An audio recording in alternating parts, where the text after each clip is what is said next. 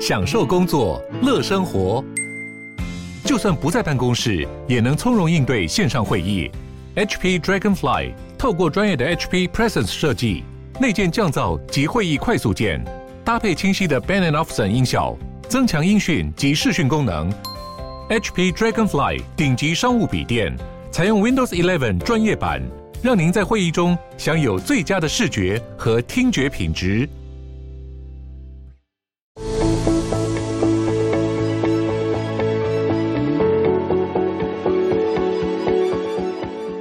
大家好，我是德菲娜小戴，欢迎跟我一起用科学方法打造美好生活，用逻辑改变世界。有一位觉得 PM 很烦的听众啊，他在那个 Apple Podcast 上面留言，然后呢，他的留言是说啊，以后的人类呢，缺的已经不是知识了，由于网络快速的发展，知识已经垂手可得，缺的呢，其实是辨别与判断的能力。所以啊，想听听看我如何阐述这个辨别力跟判断力这两个东西哦。那么老实说呢，我觉得这个题目真的是非常的困难。但是呢，我仍然是希望可以就是尝试着回答它，然后分享一些东西来帮助大家，就是进行辨别或者是判断等等。所以呢，我就决定做两集来回答这个问题。好，因为我觉得一集不太够啦，就至少做个两集这样子。其实这个要做很多集，我想应该也是可以。不过，因为毕竟我们还是有很多内容想要跟大家分享，所以呢，我就想说，那就至少做个两集来简单的回复这样子。那二零二零的最后一个月呢，我们就来学习如何提升自己的辨别跟判断能力吧。这样子就可以替明年新的一年打下一个基础。在开始之前呢，我们就是要先回到逻辑上的定义嘛。所以呢，我们就要先来定义到底什么是辨别力。然后什么是判断力？这样子我们才能够继续的来回答这个问题。不过呢，我个人是觉得这两个东西是一样的啦。好，这是我自己的观点。我认为这两个东西是相同的。比如说呢，大家想象自己眼前有一个动物，然后呢，我要辨别它到底是猫还是狗。我把这个动物呢拿去给十个人，可能十个人都会回答我一种答案，哈，可能是猫这样子。可是如果我今天拿了一个甲虫，然后呢问大家说。哎，这个到底是天牛还是球形虫啊？这个时候可能这个十个人答就不是十个人都回答相同的答案了，因为有些人他们可能不知道嘛，好，所以他可能就会回答不一样的答案。那你说这个东西有没有标准答案？当然有啊，只是就是会有人不知道嘛，对不对？所以说，其实当我今天要辨别的这个东西啊，越来越专业，越来越需要知识的时候，我认为它就会变成是一种判断了。比如说，我今天拿一个胸部的 X 光给你，然后问你说：“哎，所以这个人他的身体状况怎么样？好，他到底有没有一些疾患什么之类的？”你说医生不需要去做判断吗？当然是需要啊，对不对？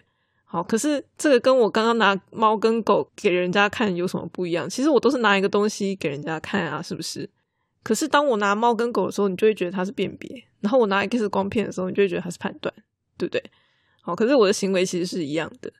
那所以，嗯，也许我觉得啦，如果真的要分的话，可能就是会把比较一般客观性的东西，把它偏向就是辨别吧。然后有更高专业性的东西呢，我们就会说它会需要判断。好，而且毕竟这个专业的东西啊，通常也会带有比较高的这个主观。好，所以判断可能有一些时候是更主观的。比如说，我们今天想要判断我做了一个产品，然后它到底会不会大卖。那这个就会需要判断了嘛？或者是说我今天看到一个课程，我在想说，嗯，这课程到底对我来说有没有用啊？好，我也会需要做判断。可是啊，同样是这个课程啊，假设我现在判断说，哎，我需要它，然后十年之后，同样这个课程，我的判断还会一样吗？可能就不会一样了。我十年之后可能就会觉得我不需要它了。好，所以这个东西明明是相同的，可是在不同的时间点，我可能也会做出不一样的一种判断。所以可见得呢，判断这种东西啊，可能就会是更加主观的一种东西了。好，那也许呢，比较客观的，像这个猫跟狗，我们就会说哦，那它就只是一个单纯的辨别而已。也许是可以这样子分啦。那么，因为我们一集 podcast 也不想要录太长嘛，所以呢，我还是稍微把它分一下。好，比较偏辨别的，我就在今天跟大家分享；然后比较偏判断的，我就在下一次再跟大家分享。不过就我个人的观点来说的话，我会认为它本质上其实是相同的，只是它所需要的这个能力呀，可能会有点不太一样啊，大概是这个样子。那么说到辨别啊，我觉得对我们现在一般人来说呢，最常遇到的就是我们要辨别这个资讯到底是真的还是假的嘛。哦，毕竟现在资讯爆炸，就我们每天都会接受到非常非常多的资讯，而且呢，台湾的这个假新闻很多嘛，然后台湾的诈骗也很多，所以今天一个新闻一个讯息过来的时候，我们到底要怎么判断这个到底是不是真的？这样子，我觉得这是一个还蛮重要的事情。那么刚好前一阵子是这个美国总统选举嘛。然后在这个开票过程中啊，其实就有非常非常多的假新闻出现。那我还记得那一天开票的早上，就是大家都会很关注，在那边看新闻。然后后来开开开到下午的时候呢，就有同事讲说啊，诶，这个有个新闻说啊，川普下令停止计票，然后呢，法院核可了。那么所以现在目前呐，所有的这个计票都停止了，这样子开票终止，这样这是多么大的一件事情啊！可是呢，当你听到这样子一个新闻的时候，你的反应是什么？以我自己来说的话，我就会想说，嗯，真的吗？是这样子吗？真的会有这么容易，然后就开票停止了吗？好，所以其实，呃，一个讯息来的时候啊，第一件事情应该是要先保持着一种怀疑的态度你要去怀疑他说他到底是不是真的，因为如果你不怀疑，你就相信他了，那就是可能会被骗嘛，大概是这样子。好，那那个时候。如果你想要求证，你去上开票所看，你就会发现，哎，真的，所有的计票都是停止了。那这样是不是代表这个新闻就是真的呢？可是事实上，到了隔天开票就是继续跑嘛，对不对？大家都知道开票是没有停止的。那么也许那个时候停止是因为就是他们在休息啊，或者是呃我们自己的人在休息，哈，网站都没有更新等等，这也是有可能的。那那个时候呢，我就看到一位网友他讲的很有道理哦，他就说啦。这个在美国里面呢，最挺川普的这个新闻媒体呢，叫做 Fox。所以呢，如果你今天听到一个新闻，它是对川普有利的一个报道，那么你应该要去上 Fox 求证。好，因为呢，对于 Fox 来说，我今天是支持川普的嘛，这个新闻对川普有利，我当然要报啊。如果连 Fox 都不报，那这个新闻是假新闻的几率就是非常高的。所以说，从像这样子的一个概念，我们就会知道说。这个资讯的来源呐，其实它的身份跟立场是非常非常重要的。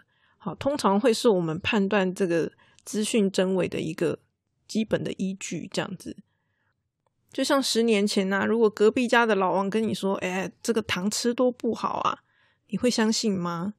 可是今天是一个，比如说哦，医生呐，然后他跟你说：“哎，这个糖吃多不好啊”，你就会相信。为什么呢？因为医生他讲话比较有权威嘛。对不对？所以通常我们都会比较相信这个专家或者是权威讲的话，然后就不会相信路边的这种无名小卒讲的话。这样子，好，其实就是这个一个道理，就是你要去判断他的身份，好，跟他的立场。所以呢，讲到这边，我就是要非常感谢各位听众啦，因为某种程度呢，我相信对大家来讲，小戴应该也是一个无名小卒。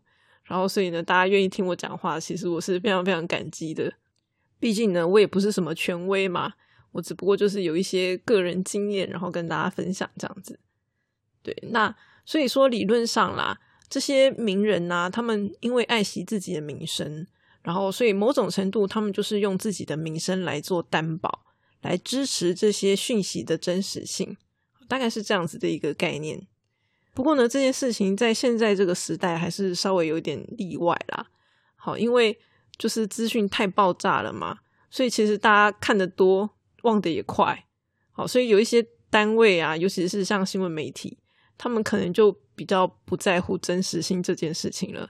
对他们来讲呢，抢快比较重要，而不是这个讯息到底是不是真的。好，反正大家也不会记得嘛。那么今天散布了一个假消息，对这些人来说，他们的代价其实是很小的。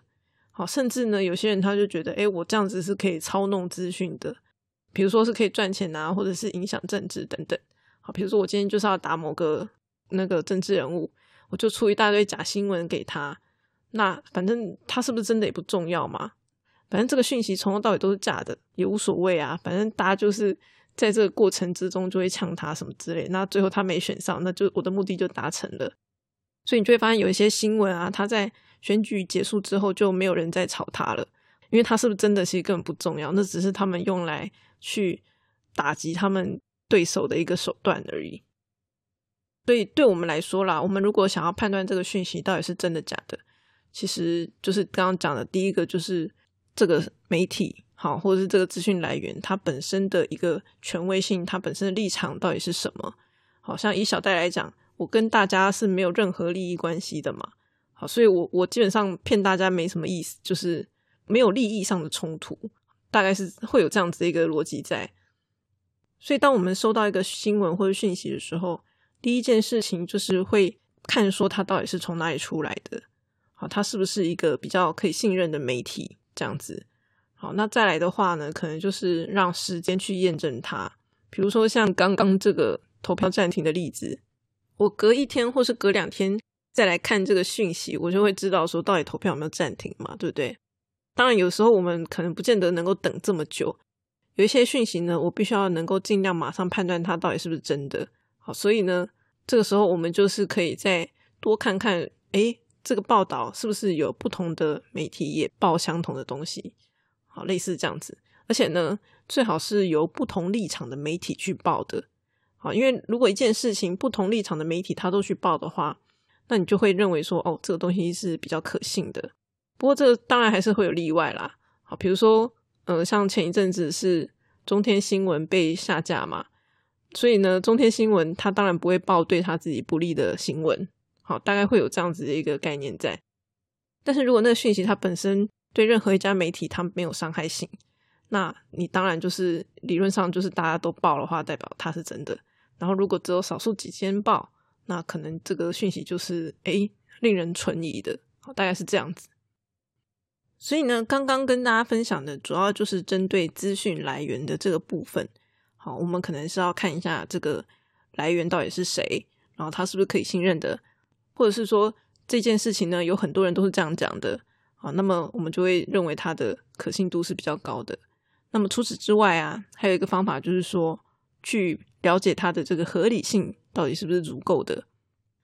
那么这个所谓的合理性，其实就是逻辑上的合理。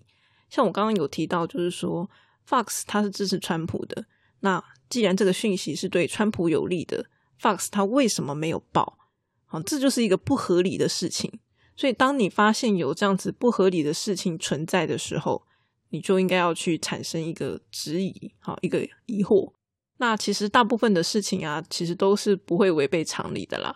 所以，如果你今天有发现不符合常理的地方，其实就应该要去探究它到底为什么是这样，好，或者是这个讯息可能就是假的。只是说有点麻烦的是，如果这个东西太专业，好，就是我们可能也不知道到底什么叫做常理，就是因为如果太专业的话，我们是没有办法做判断的。或者是说，假设嗯，各位听众可能对网红的东西比较了解，然后对政治的东西比较不了解，然后今天突然讲了一个跟政治有关的东西，可能大家就会没感觉，不知道。因为我们今天能够判断的这个所谓的常理，跟我们所熟悉。知道的这个领域是息息相关的。好，如果你对于那个领域从来都不了解，那你不知道它的逻辑，你不知道它什么样东西是合理，这其实是非常非常正常的。不过呢，好家在就是现在的 Google 搜寻真的是非常非常的发达，所以当你产生疑惑、你不清楚的时候，其实就是去 Google 嘛，去 Google 搜集资讯，多看一下，你就会稍微大概知道说，哦，你应该要怎么样去判读这件事情。所以呢，这个是属于逻辑合理性的部分。不过还有一点要提醒大家，就是说，有时候我们是很容易受到情绪干扰，然后就会去忽略种种事情的。好，尤其是像大家知道这个政治相关的东西的时候，常常会让人家就是很容易引起情绪，然后就会不讲理。好，类似像这样的一个情况。所以其实啊，为了避免我们这种情绪的干扰，有一个方法就是说，我们可以把一个事件，它的主词好换掉。比如说，我今天讲说，哎，这个川普打哈欠，那我就把川普改成张三打哈欠，然后你再看看张三打哈欠这件事情到底是不是合理的。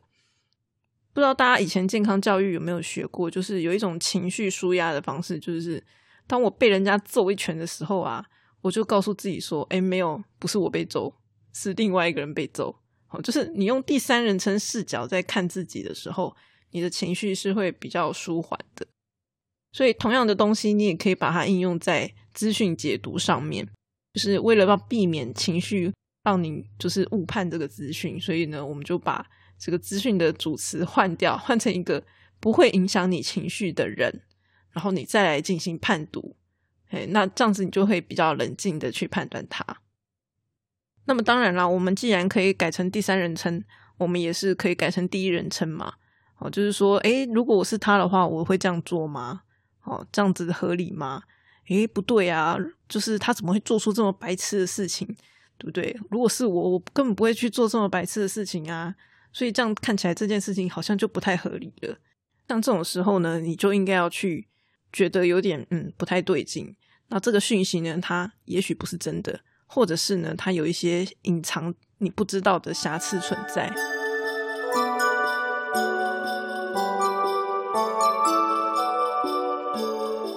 那么还有一种我们常常用来判断的方式啊，就是说找找看有没有这种反面的案例。比如说我讲，哎，这个帅哥会搞外遇这句话，如果你找得到帅哥，但是他不会外遇，或者是外遇的人他不是帅哥，好，那就代表你前面的这个帅哥会外遇的这句话，他可能就不是那么的正确嘛，对不对？事实上，其实很多的科学研究呢，它都是透过像这样子寻找反面案例的方式来推翻以前人的这个理论。好，所以寻找反面案例这件事情其实是很重要的。我在第一季的第五集假设验证里面也有跟大家分享过，这个是在我们进行思辨的时候，其实是一个很重要的方法。那它也有一个专有名词，就叫做可反证性。有兴趣的话呢，可以去多了解一点哦。最后呢，要跟大家说的就是，如果啊，你今天想要判别的这个东西呢，你是可以亲自去拿到证据的，那你就要试着去用证据来说话。我觉得这个判别力最好的人啊，应该就是侦探了吧？就是侦探，他必须要能够收集各种不一样的证据，然后透过对于证据的这个解读，来指出这个犯人到底是谁嘛，对不对？那如果你有仔细去观察的话，你就会发现。比如说，像侦探漫画里面的侦探，他们常常会说：“哎，这个人他为什么会做这样的事情？他好像有一些行为上的不合理，或者是说这个东西他为什么出现在这里？好，就是有一些状况他觉得不合理。这个时候呢，他们就会想要去厘清说为什么是这样？好，为什么会有这样子不合理的东西出现？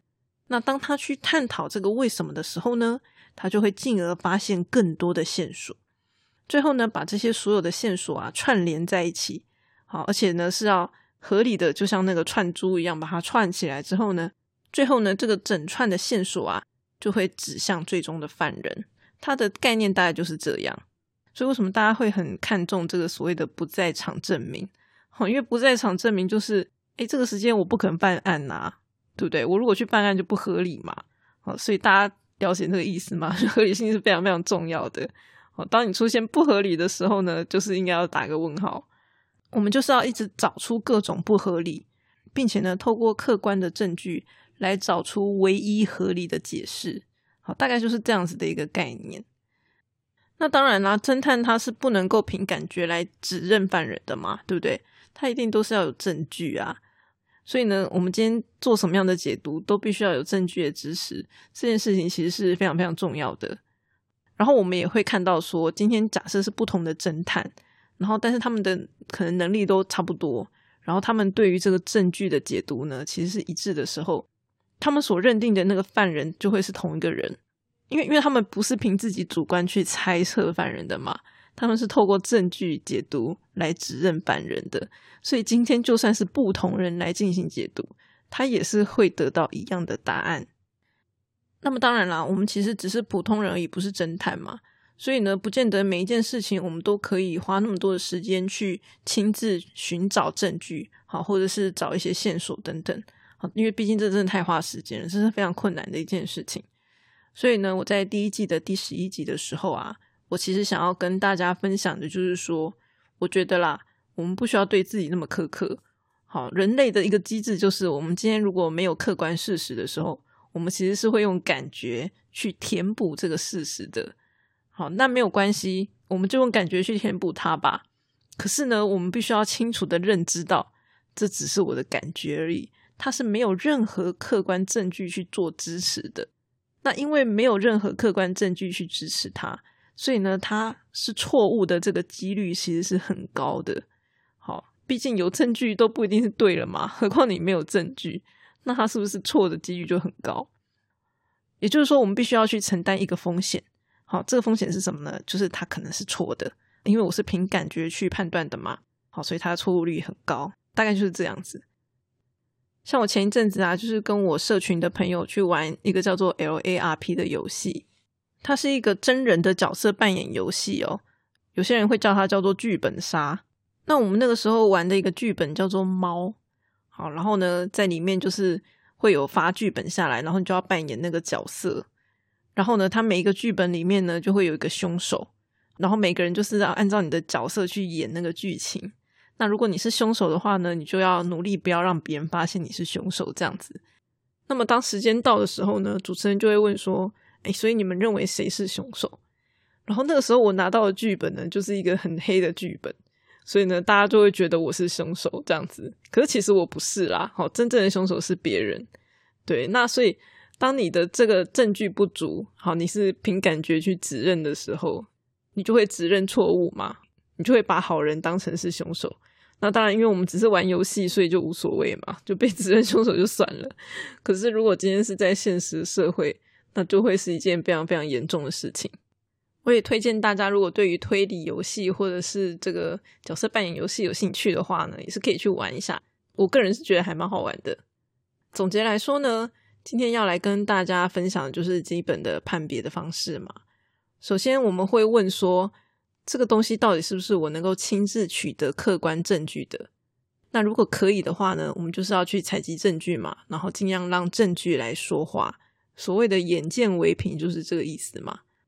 那当然，如果我们必须要从别人的手中取得这个二手的证据的话，我们就必须要去评估这个来源、它的权威啊、立场各方面的，好，到底是不是可以信任的。或者是说呢，这个东西是不是有很多人讲？好，尤其是不同权威、好不同大头都这样讲，那你就会觉得哦，那应该是可以相信。大概是这样。那小戴其实是一个无名小卒嘛，讲话是没有权威性的。可是呢，我认为我分享的一些论点，其实在很多地方是可以听到的。那么，可是呢，每个人接收讯息的这个范围是不太一样的。以我自己来说，我会觉得，哎，我经常听到。可是呢，换成是另外一个人。他的生活圈啊，各式各样的不一样的时候，他可能就不见得会有常常听到像这样子的一些观点。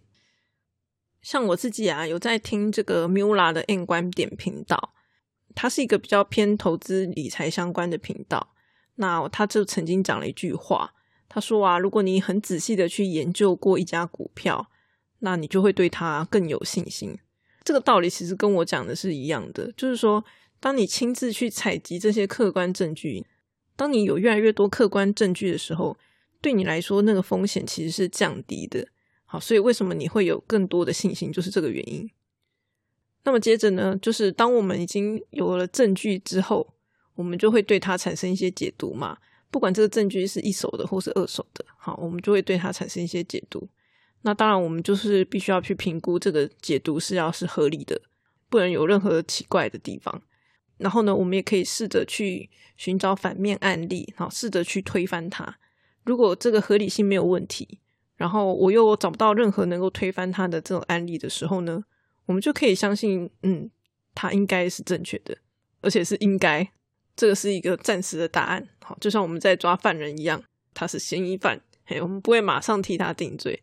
为什么呢？就是因为随着证据的增加的时候，这个结论可能就会调整。对不对？如果今天出了一个证据，然后结果这个嫌疑犯跟这个证据有排斥、不符合逻辑的地方的时候，那可能他的罪嫌就洗清了嘛？对不对？这个概念其实是一样的。好，所以我们要知道这个答案是暂时的，它是会变动的。那么我今天跟大家分享的呢，就是比较基本判别的方法。不过当你实际去做的时候，你就会发现，其实还是有很多就是小地方，好是会有困难的。比如说，你到底这个证据是真的假的？你其实有时候还是真的很难判读，或者是说，刚刚提到情绪，当有情绪的时候，这个怎么讲，真的证据你也看不见，就是这样。所以说起来容易，做起来很难啦。所以为什么我也不怕把这些东西分享给大家？因为真的要做到也不是这么容易。老实说是这样子。那至少我们理性上先懂嘛，你先理解。那么接下来就是可以再慢慢训练，大概是这样子。那我在听这个语言好好玩的时候啊，它里面就有提到一则研究，然后这个研究的结果就是讲说啊，台湾人呢是会透过一则讯息所使用的这个动词，好，或者是过去的一些经验来判断这个讯息到底是不是真的，好，是不是可以被相信的。老实说啦，你说用经验来判断就算了，但是你用动词来判断到底是什么？难怪我们就这么容易被骗呐，对不对？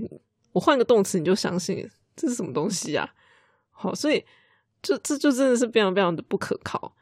然后经验的部分，其实以前可能可以吧，但是在现代这个时代，因为时代变迁速度实在太快，好，所以说这个经验的可信程度其实是下降的，反而经验会变成是一种束缚，好，就变成是一种刻板印象。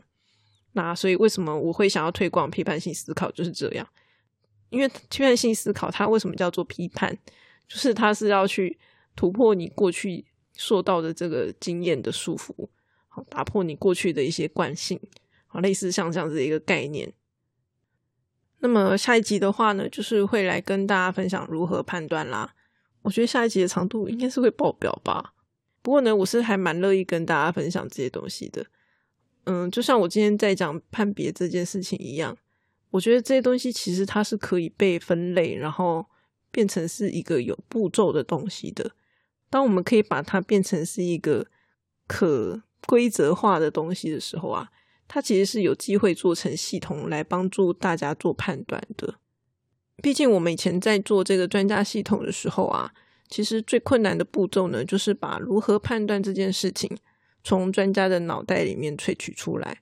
可是呢，我自己的话，对于我自己思考的每一步骤，我为什么是这样想的，我其实都是很清楚的。